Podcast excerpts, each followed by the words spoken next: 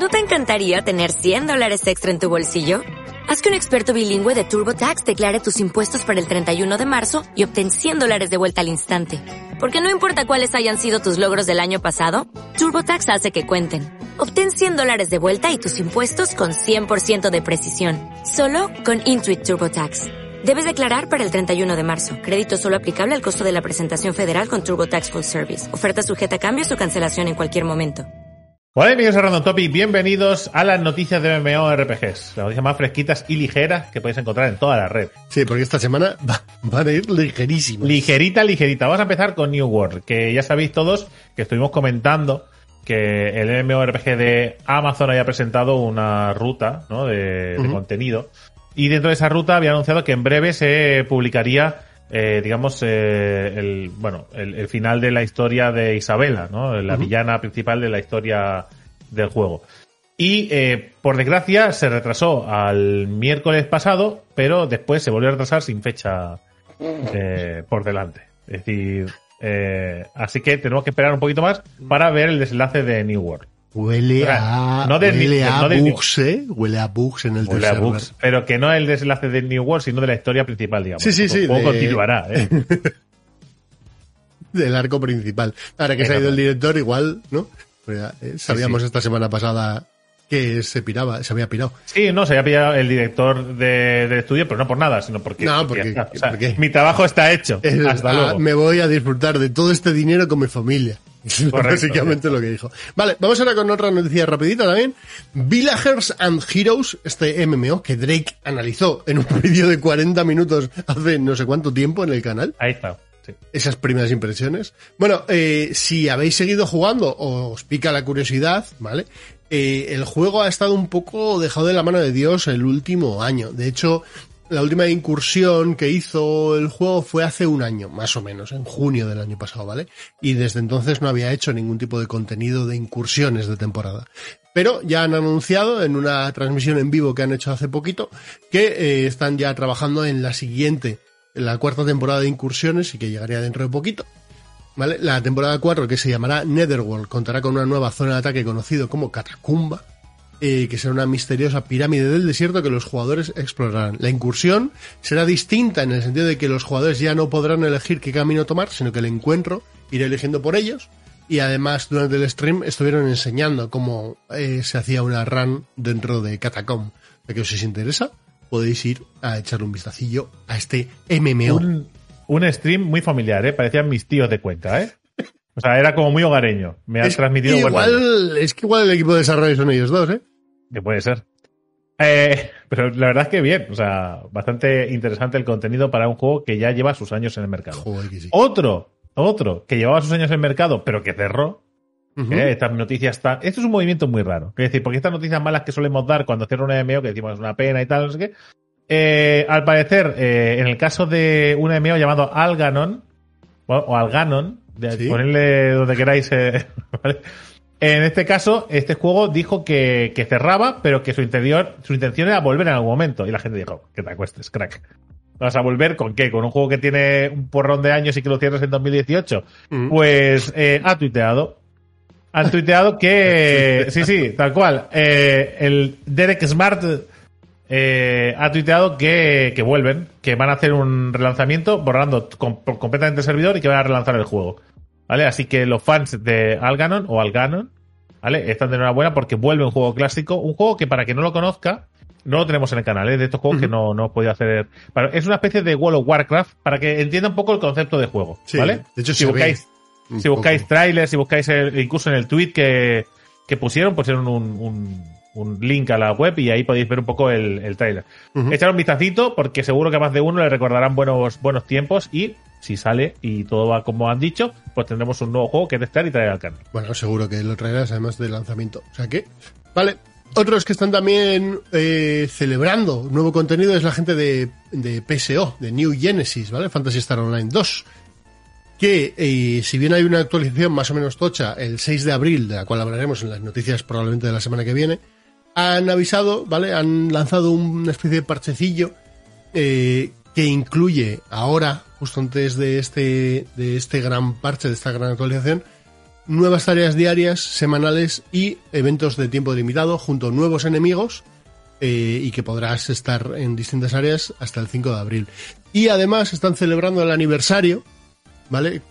Con una campaña de retweets, lo llaman, bueno, sin más, eh, donde dan códigos de elementos que se publicarán en determinadas fechas y además está habiendo un extra de, experiencia, lo que pasa es que llegaremos tarde para esa parte porque es hasta el 29 de marzo, y un incremento de los drops de ítems raros desde el 30 de marzo hasta el 5 de abril, con lo cual es un buen momento para farmear un poquito para que te toquen cositas.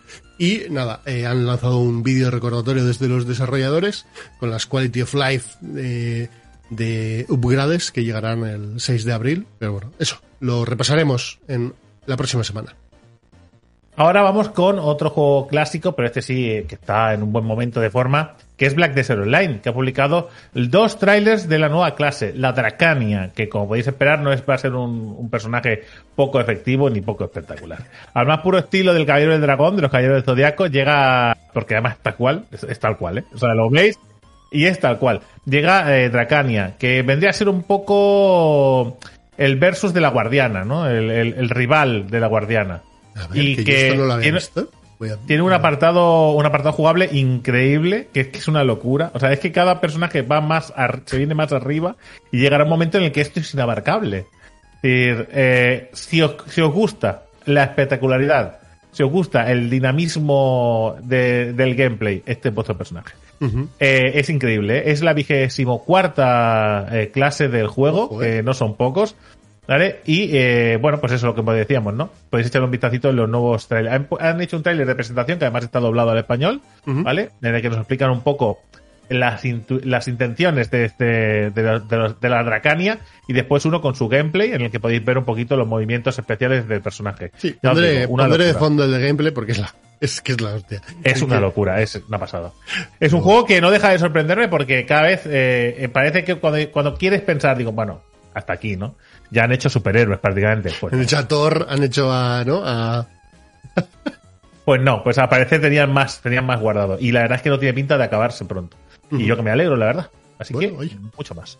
Ok, vamos ahora con Diablo Immortal. Eh, varias cositas, porque si bien hacíamos un vídeo hace poquito del Diablo 4 y su informe trimestral, también han aprovechado en el blog de Blizzard para hablar de Diablo Immortal, ¿vale? Y explicarnos un poquito más cosas sobre su desarrollo y su inminente lanzamiento, ¿vale? Ahora hablo un poquito de eso.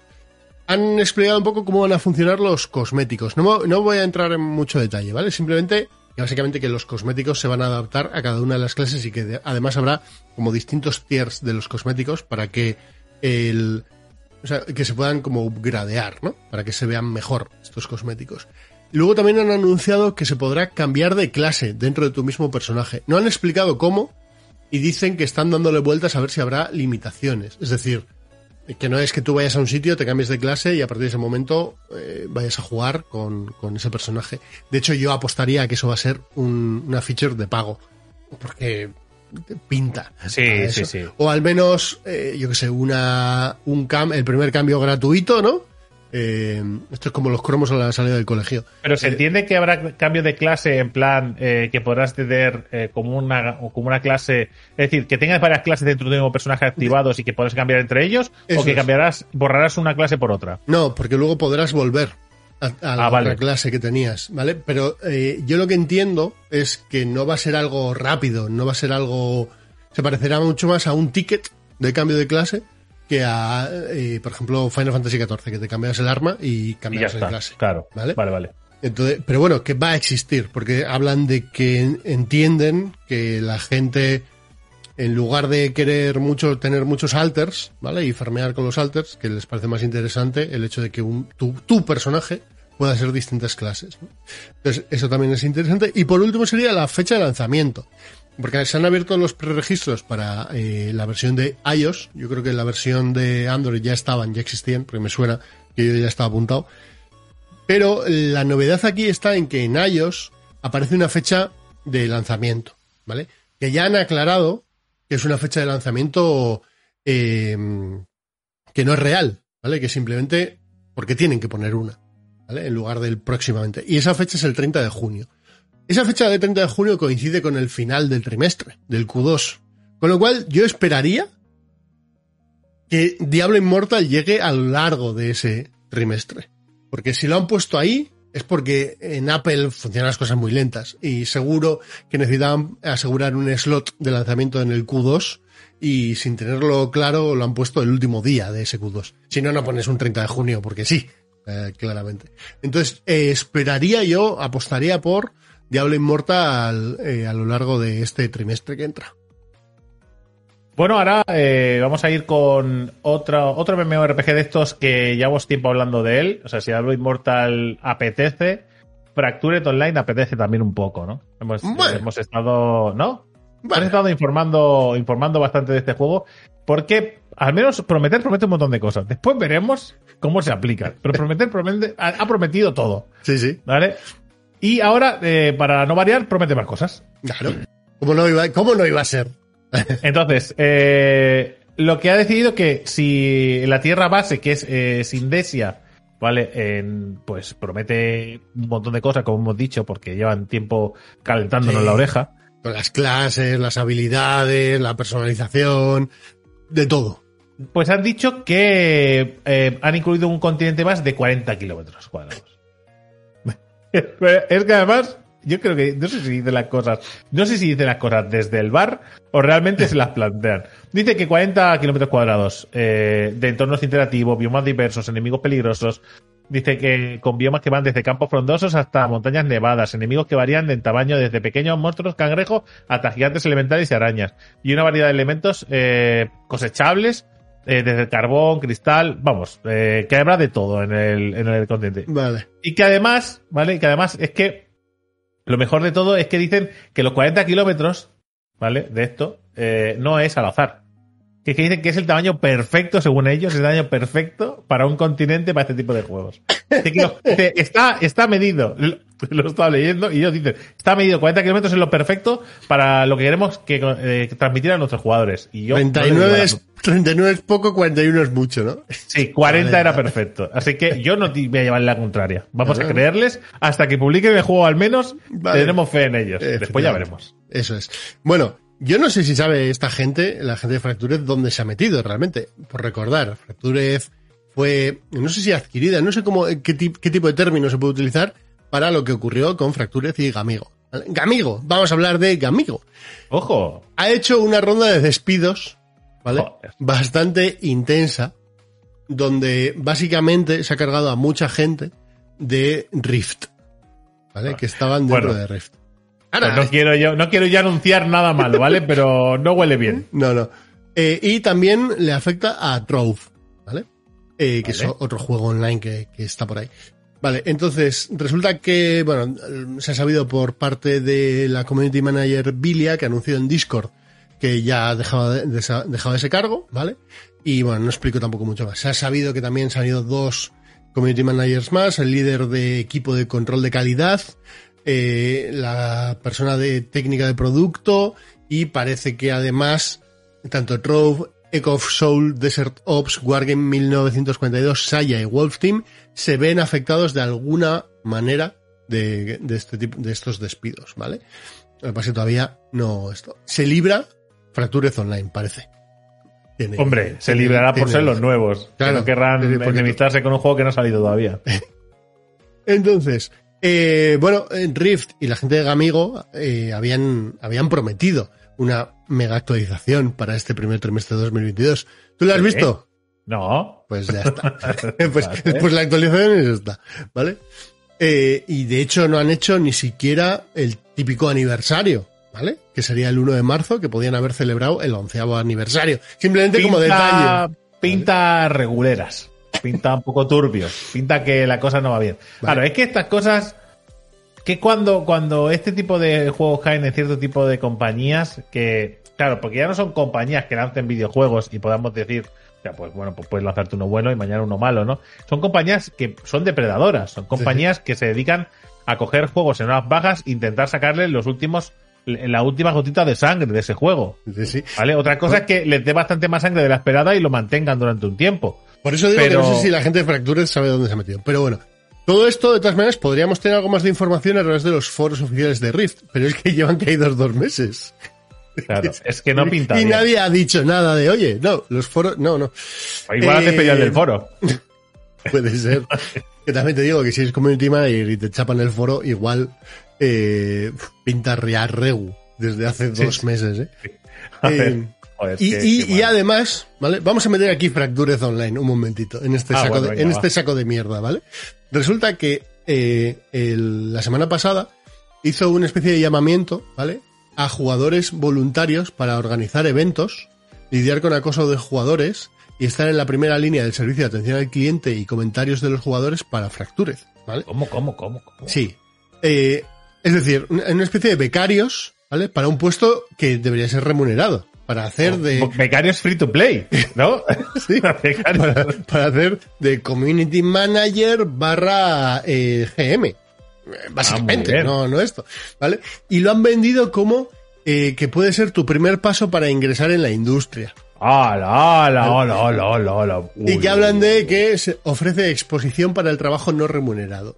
Una política A que el amigo ha implementado en unos cuantos de sus MMOs. Moviendo eh, fracturas de la pestaña de posibles a turbios, ¿eh? El, el Excel, movido a turbios. ¿Vale? A ver, Camelot Chainet, Fractured, eh, perfecto, turbios. Como turbios, Así perfecto, que ¿eh? recordar, ¿eh? Que amigo que perdió la licencia de archeaje, eliminó Defiance, eliminó Atlas de Reatror, eh, eliminó Eden Eternal, Twin Saga, abandonó a su suerte Skydom y Atlas Rose. Bueno, amigo. Hombre, hay que reconocer que tiene que se ha forjado una buena, una buena leyenda de villano, ¿eh? Es el O sea, destructor de mundos, coma, online. Correcto, ¿eh? Tal cual. Y, pero es que además le pasó la mano por la cara a la otra. ¿Cuál era el otro?